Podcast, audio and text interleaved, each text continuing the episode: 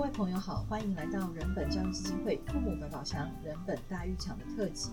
今天我们继续请到在人本上课很多年，然后跟我们分享很多家庭里面的故事的好朋友 Angela 来跟大家打个招呼。嗨，大家好。嗯，还有今天坐在他的旁边呢，要来帮 Angela 解答很多心里面的疑惑点点点，还有帮他化解一些心里面不太开心的情绪。我觉得当爸妈都会有这些情绪。雅萍来跟大家问好吧。Hello，大家好。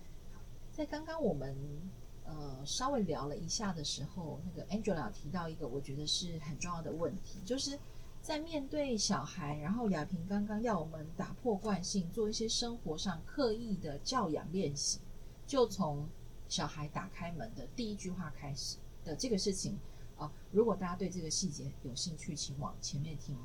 前一集这样哈，那这个练习对 Angela 来说，刚刚我们看到，其实你觉得有点痛苦，有点挣扎，然后有点咬牙切齿。你可以谈一下你的心情吗？嗯，我觉得就是内心会有很多的美送跟不甘愿。身为妈妈的不甘愿，对对啊，身为妈妈的，哎、欸，身为妈妈的不甘愿。对，你发现我问你这个问题，嗯、话有蹊跷，对不对？我哎呦，我也不知道是算什么的不甘愿哎，但是就是不甘愿。好，那我们先来问雅萍好了，到底打破惯性这件事情，因为我们刚刚其实快速的聊了一下哈，那这个事情对于日常在生活中对于孩子到底会产生什么样的影响？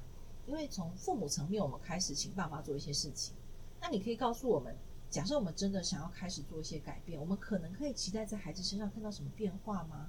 或者是？我们每天这样一直做，一直做，一直做，我们就希望有播种就要有收获啊！哦、嗯，可以告诉我们，我们可以怎么看待孩子的这中间可能会有的转变，嗯、或是不会有的转变，或者是我们要什么样的心情去期待，当我们做出改变之后，孩子端的反应呢？嗯，呃，就比如说，我们前面请 Angela 试一下，当孩子进家门的时候，呃，第一眼。好，最起码是充满笑意的，然后跟孩子说，当然你可能说“亲爱的”叫不出来，没关系啦，哈，就和颜悦色的说“嗨，你回来了”，这样也行啊，哈。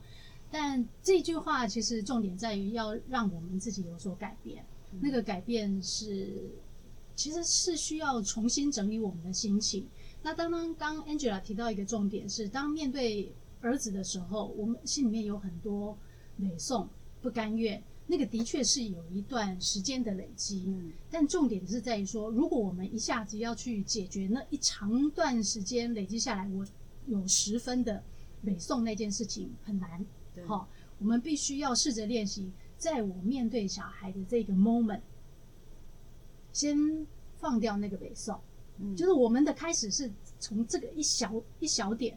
两秒钟、三秒钟，先放掉我们的不送，嗯，而不是说要把我们十年来的不送都化解掉，黑不可怜的代志，好，嗯，那所以在那那个当下，先试着重新整理我们自己，让我们这个其实有很多方式可以练习，我们做到把心情变得柔软。意思是说，当小孩五点要回来或四点要回来，提早个十分钟，我们先想好我们当初怀孕的心情。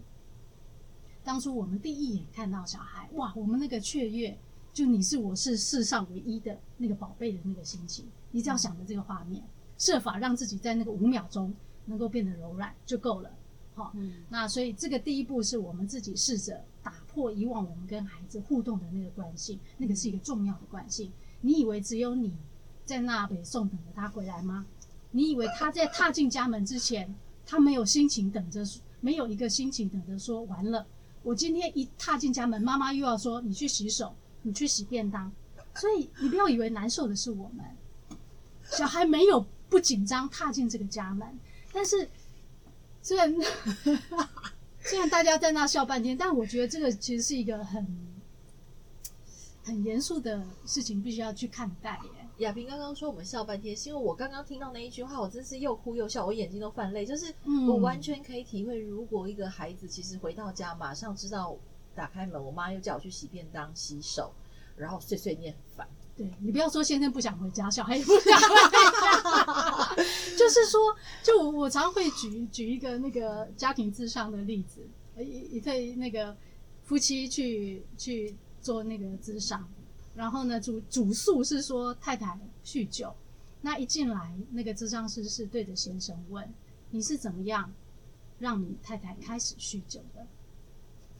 哇哦，嗯，这个一语道破嘛。一个人会酗酒，一个人会不想回家，一个人会一天到晚摆烂，绝对事情不是死在他身上。意思就是说，我我们当看一个人的行为，我们不可能只看他的手脚，我们要看他处在的情境，我们要看他的脉络。哦，那所以这个，我我我当然可以体会说，就是小孩那些高拐惹得我们这么北宋，但我们也不能忽略，我们在这个互动当中，我们有一定的重要的影响力。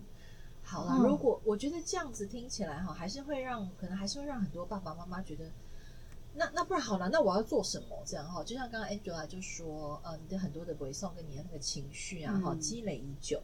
那假设我们真的明白那个是积累而来的，那我们过去都是来不及清理，那我至少可以从眼前开始做一些什么？如同刚刚雅萍说的，那在 Angela 之前给我们的故事里面，你有提到你希望孩子每天回来有一些基本的事情一定要完成，对。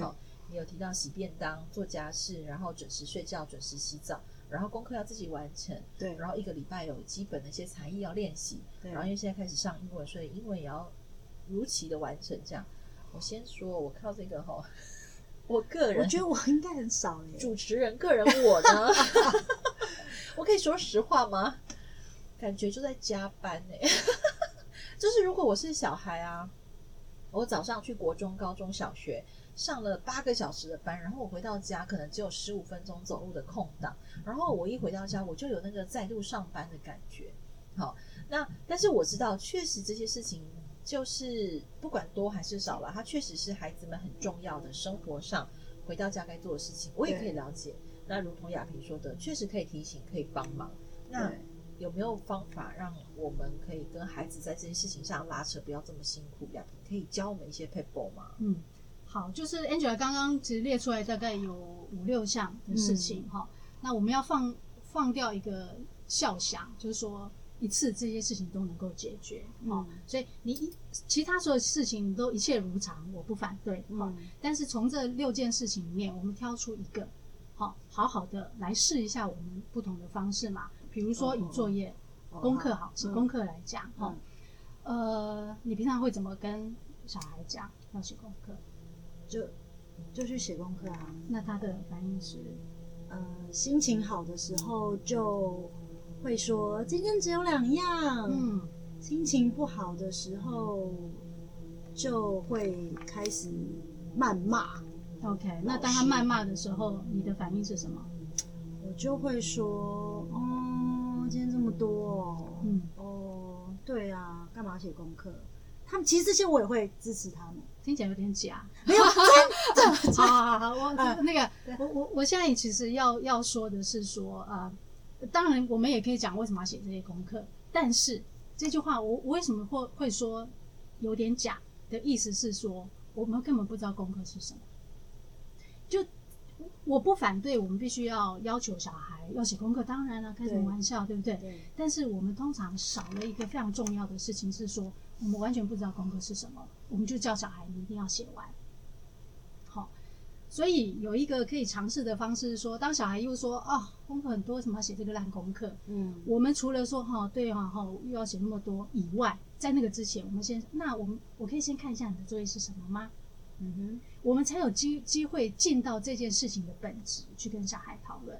嗯，如果小孩拿出来是罚写三十遍，当然我们就有机会跟他讲，我也不同意要透过罚写三十遍来达到学习的目的。嗯，那我们对于功课应该有个基本的想象，是说功课是为了要促进学习。嗯，这这件事情要让小孩知道啊，对吧？对，不然为什么要写功课？哈，对，所以我们就用这个东西来帮忙检视。今天老师出的作业值不值得写？嗯，如果值得写，我就值得花力气跟小孩好好讨论。诶，我觉得这个多练习个五遍好像也没什么那个不可以嘛。那我就会了啊！太好了，那你敢不敢跟小孩讲？诶，对呀，这件本来练习多写几遍就是为了让你会。诶，你其实已经会了耶。那好像这个作业需不需要这样写？我们可以来好好的讨论跟想象，嗯，而不是就让这件事情写或不写，嗯，或者是说当小孩说会，嗯我们都可以再进一步追究。哎，你所谓的会是什么？你有没有想过，今天老师出这个作业，他希望你会的是什么？嗯你所谓的你会，可能呼噜稀噜稀里呼噜稀里呼噜写完了，你以为叫会，但所谓的会，它其实有很多层次啊。这个其实就会需要我们对于这个事情的本质，我们自己有没有思考这件事情的意义在哪里？所以，如果我们能够跟小孩进入这样的讨论，你猜小孩会不会觉得哇塞，原来这里面的学问那么大，原来这里面是一个思考的机会。其实，在这个时候，你们的问题已经不在于要不要准时写作业，而是你们在进行一个非常好的一个思想上的对话，这个会促进我们跟孩子关系的一个。本质上的变化、欸，哎，就我跟孩子之间不再是说啊，联络簿拿出来，这个功课为什么没写？老呃，孩子就只会说功课很多，嗯，而我们开始可以进入跟小孩有个思想上的对话，觉得很好好哦，真的、欸，我真心哎、欸，嗯，我知道啦。只是如果说像同样的意思的话，如果回到我们家，刚刚比较简单是老二跟老三，但如果像老大的话，就是他遇到老师其实功课。给的真的不多，可是他还是不写。你问他为什么不想写啊？他就说那个很简单，不用写。很简单，不用写。很简单是什么意思？就就是对他而言，他觉得他他都会，所以他都会了嘛。那一样啊，就刚刚的对话再来一次。然后他就那那这时候你就要、嗯、老实说，我们要当一个认认真负责的人、嗯、的意思是说，那你先把功课拿来借我看一下好不好？你不可能。对于这个功课毫无了解，不能够期待我们能够跟孩子有一个进更进一步的对话。说来来来，你的那个功课拿来借我。所以，所以我如果看了功课以后，可能这功课，比如说数学一章，然后我就说哦，这哦这个哦你都会了，所以这这个这个人都会了。那之后该怎么办？就是那那不然你你你教我一题嘛？哦。对，就我就意思是说，呃，我觉得在这个过程里面，我觉得很重要的一点是，我们会让孩子感受到我们在乎他。哦，这个就拉回到我们刚刚前面提的，就小孩到底有没有机会，或者我们有没有机会让他感受到我是在乎你，我不是在乎功课。我们当然在乎功课，我不反对，但更重要的是，到底我有没有在乎你啊？哦，那我们当然很难说每个功课我们都懂啊，就是因为我们不懂、嗯、啊。你说你会对不对？哎、欸，拜托你，三那一节嘞，啊，你搞个共节，第一题是什么意思？你你教我写，嗯，嗯，他如果愿意跟你玩，你都要非常非常开心，因为已经表示你们互动的那个模式不一样了耶。哦，对，嗯。好我们有看到那个 Angela 的脸慢慢开始变得比较柔软，但是脑袋应该也出现很多的疑问，对不对？对，你你看，你要不要自己说一下？我先不要猜，你要不要说一下？根据亚萍刚刚讲这些，你脑袋冒出哪些疑问？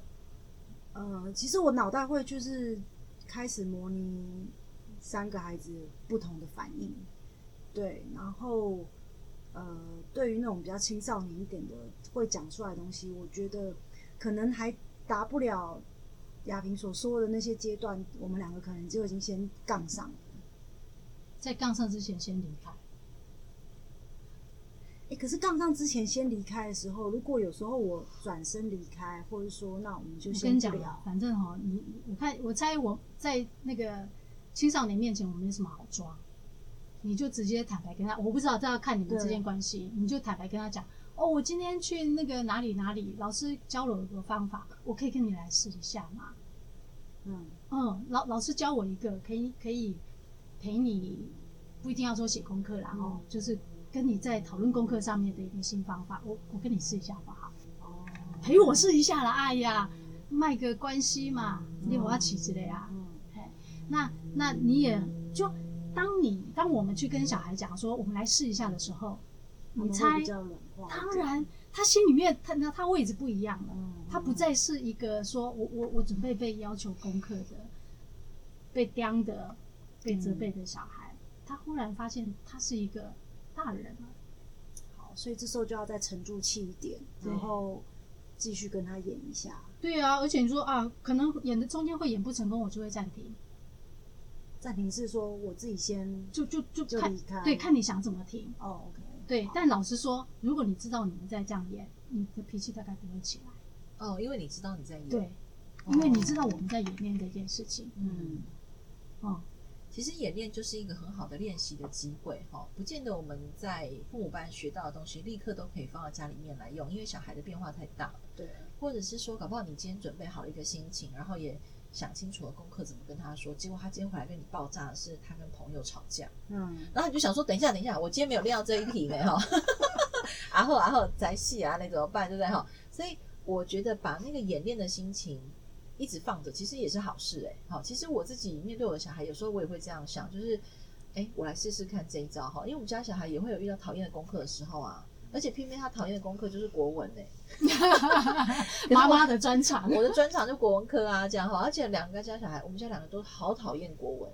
然后他们家爸爸，我们家爸爸不是他们家爸爸，我们家爸爸就说：“你看，我以前也很讨厌国文，结果你看。”我娶到一个国文老师，然后我觉得这个事情的那个幽默，也让这件事情就化解掉他们对国文功课的压力，这样。所以我想鼓励 Angela，真的是要鼓励你，就是回去真的试试看，嗯，然后让小孩知道你在练习，然后他是配合你的那个心情，我觉得搞不好他会想说，好啊，我来看看你要干嘛，嗯，好，那个心情就会不一样，对不对？跟只是被你逼说，哎，好啊，我来帮你老师看看你到底做的好不好，这样哈。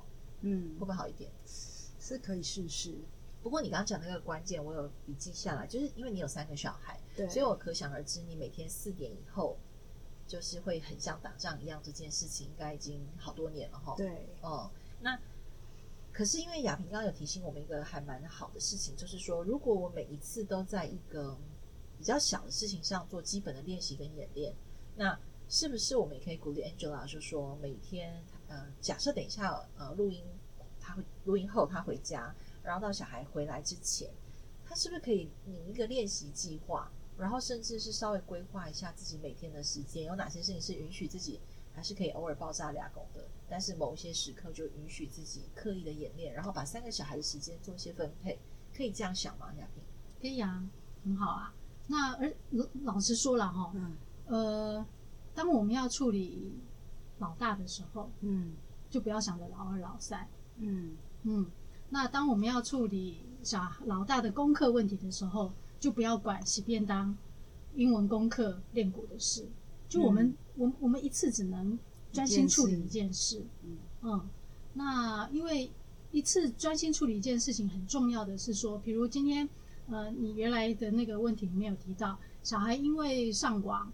上那个用电脑，对，以至于他没有办法去做他该做的事情。对，那这边其实有一个重要的迷思，我们必须要打破。今天小孩就算不玩电脑，他也不见得会去做他该做的事。啊，是没错。是，当我把网络拔掉的时候，他，他就瘫在沙发上。对，所以我要说的是说，今天希望控管控管小孩的上网的时间跟。我们希望小孩去做该做的事情，这两件事情不能牵在一起弄。